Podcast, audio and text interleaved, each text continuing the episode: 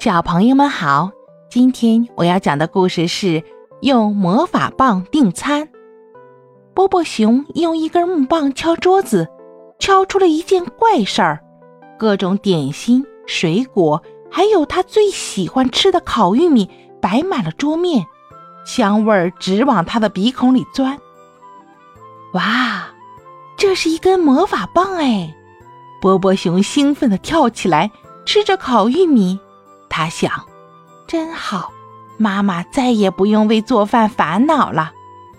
爸爸妈妈快要下班时，波波熊挥动着魔棒，啪，在餐桌上又敲了一下，一桌子的饭菜热气腾腾。波波熊，这么多好吃的，都是你做的吗？熊爸爸回到家，怎么也不相信自己的眼睛。熊妈妈说。我家波波熊会做饭了，真让我高兴啊！没什么，不就是做了顿饭吗？波波熊满不在乎地说着。一家人吃得津津有味儿，波波熊吃得最香。接下来做饭的事儿全落到波波熊身上，反正他也不怕，挥挥魔棒，敲敲餐桌，既不动脑也不费力。谁不会做呀？有了魔棒。一家人顿顿吃得香。波波熊生日那天，他对爸爸妈妈说：“你们歇着吧，招待客人的事儿交给我了。”兔子来了，猴子来了，松鼠也来了，好朋友们都来了。狗熊表哥、浣熊表姐、棕熊舅舅，连住得最远的北极熊弟弟，全都按时赶来了。这下可急坏了熊爸爸和熊妈妈。客人带了礼物，发现波波熊一点准备也没有，拿什么招待客人呢？波波熊跟每一位客人微笑的打招呼，添茶倒水，偶尔开开玩笑，没事儿一样。你就这样招待客人吗？熊妈妈把波波熊拉到一边，焦急地说。可不能让大家吃空气、喝西北风呀！妈妈，你放心吧，我心里有数呢。波波熊自信地说着。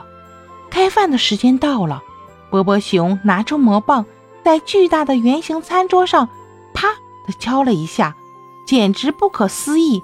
一桌子饭菜眨眼间摆好了，像变魔法似的。朋友们、亲戚们真是大开眼界呀！这是波波熊过得最开心的一次生日，原来是这样。熊妈妈不放心地问：“孩子，魔法棒是哪里来的？你什么时候碰上魔法师了？”“哪有什么魔法师？